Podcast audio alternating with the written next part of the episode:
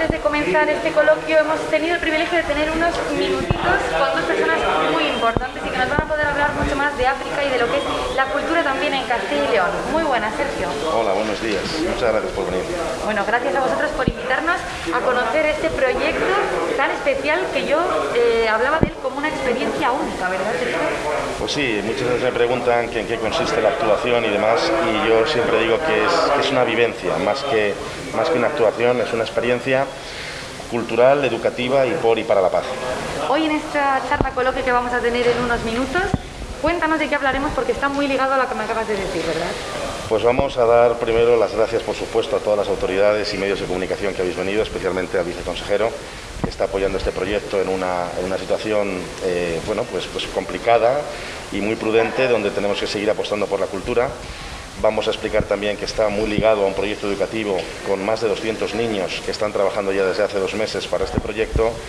Vamos a hablar de arte, de arte, de cultura, de una mezcla de todas las artes escénicas y musicales que vamos a poder ver en un formato único, que es una ópera pop teatro arena, y sobre todo vamos a hablar de algo muy necesario, que es, que es, que es la paz y qué importante además es en momentos como en el que estamos ahora mismo promocionar la cultura, que al final este espectáculo es también lo que hace, juntar todas esas artes que son cultura y promocionarlas en un espectáculo, como decíamos, único y en una época en la que hay que apoyar tanto la cultura. Pues sí, la verdad es que los periodistas vais, vais sacando titulares que yo no tenía preconcebidos y uno de ellos, que nos sacó un buen periodista, fue que esto es, es un catálogo de las artes escénicas.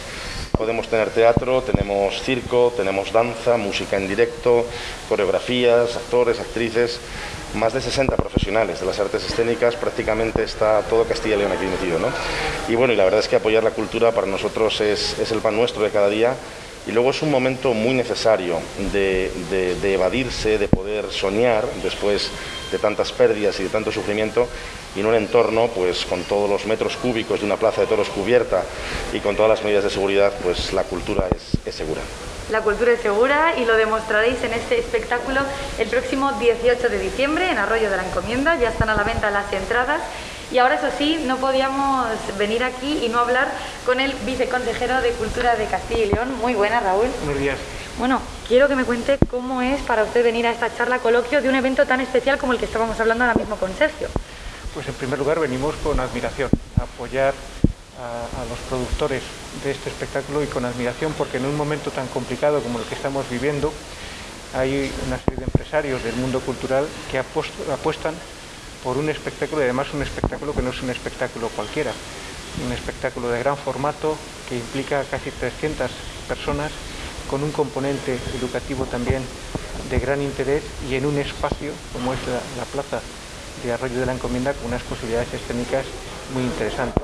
Por tanto, hemos venido a dar las gracias a los empresarios de la comunidad, de la cultura de la comunidad que se siguen arriesgando y también hemos venido a dar las gracias a todos los profesionales de la cultura y de las artes escénicas que durante los últimos 18 meses han cumplido escrupulosamente las normas sanitarias y con ello han colaborado en que eh, el tratamiento de esta pandemia haya sido mucho mejor. Ha servido no solo desde el punto de vista sanitario, sino que han colaborado en que todos hayamos tenido una evasión de estas circunstancias tan terribles que hemos vivido.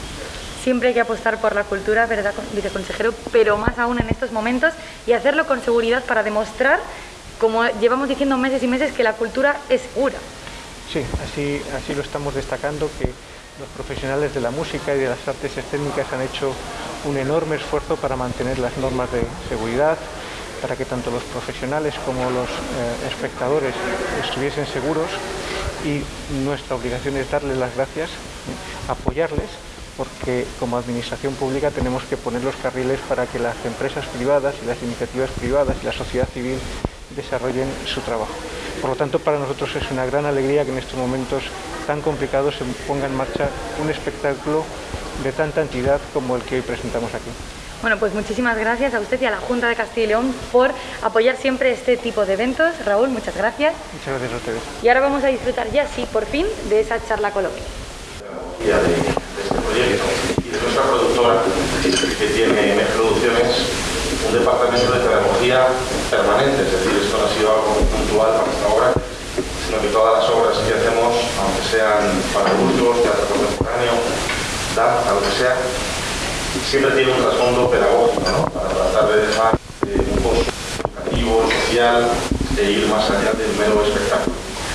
Luego el término de casting inclusivo, eh, yo lo matizaría, es correcto, eh, que no es eliminatorio, es decir, que es un casting selectivo, donde pues cada niño le colocamos un grupo o en otro, pero ninguno se le traumatiza diciendo pues tú no vales, o tú sí que vales, o estas cuestiones que estamos muy acostumbrados a verlas televisivamente eh, eh, en este proyecto. ¿no?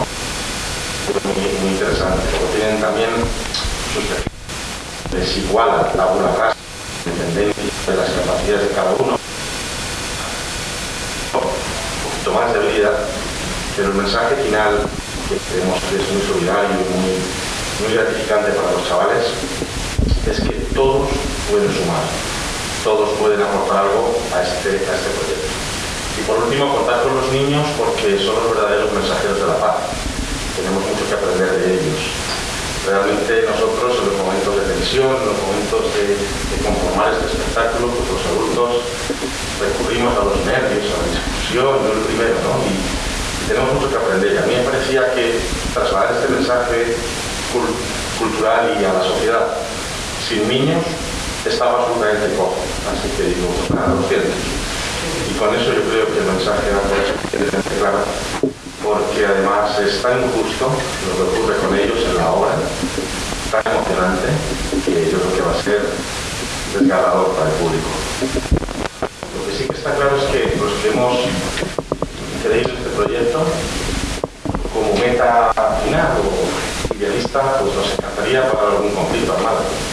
Cuando tuviera un nombre mayor, cuando tenga un nombre mayor este proyecto, sería fantástico irse a actuar donde, fuera, o aquí en Arroyo también, como una sede permanente de este proyecto, eh, para que puedan ir rotando diferentes niños de todo el desarrollo y de, y de todo Castilla ¿por qué no? Pues, pues poder, poder incoar ¿no? los conciertos que se hacen por la paz, en las fronteras, Juanes y todos estos artistas tan, tan solidarios. ¿Por qué no va a poder abrir por la paz para el conflicto? ¿no? Y sentar a dirigentes a hablar y a, y a, y a evitar seguir matándonos. Nos conformamos con que cualquiera de los espectadores que esté en África con ganas de ser un semana, semana con la que no se habla, a esa expareja con la que estoy discutiendo el día por los niños, a ese amigo del colegio que se ha pegado con él y que no se dice la palabra, pues bueno, eso es algo que creemos que va a remover, va a remover mucho el guion y la historia para que, para que realmente todos tengamos ganas de ser un poquito mejores y además eso es muy bueno para la cabeza y para el estómago. Entonces de todo eso habla. Pero bueno, yo puedo proyectar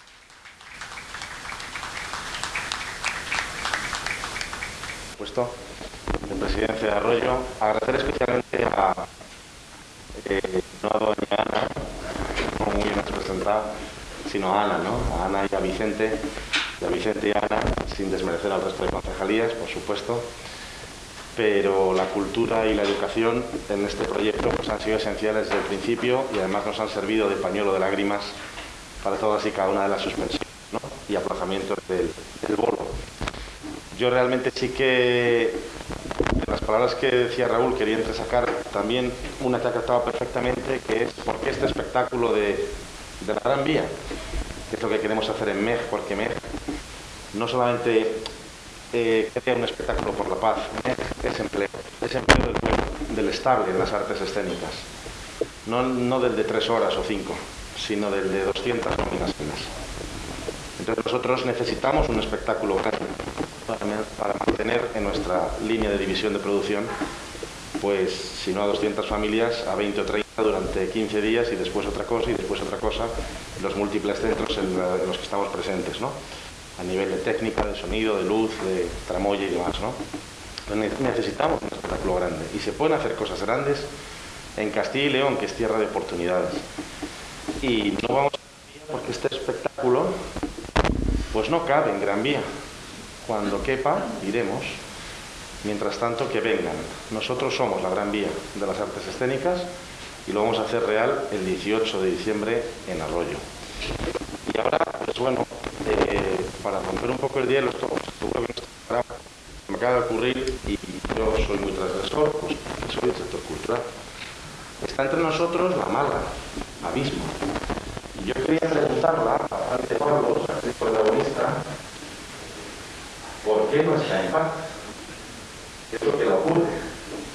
Pero es que está con nosotros la mala es musical. Y este es el tiempo que tienes para preparar la respuesta. Pero yo creo que es interesante que escuchéis a una actriz, una de las que más trabaja en, nuestra tierra y, una de las mejores. ¿Por qué no estás en paz?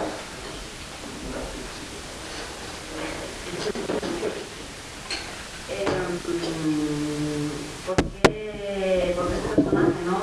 Como, eh, representa un poco el mal de, todo musical, eh, no está en paz. Yo creo que, no está en paz porque, porque es muy difícil encontrar, encontrar la paz en un mundo tan tan cruel ¿no? y tan, tan injusto que atrapa y cada vez te va gustando más. Entonces, pues te arrastra, te arrastra hacia el abismo y ahí está el mismo.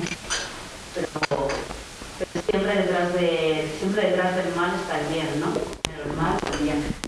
Ahí cada uno opina lo que quiera.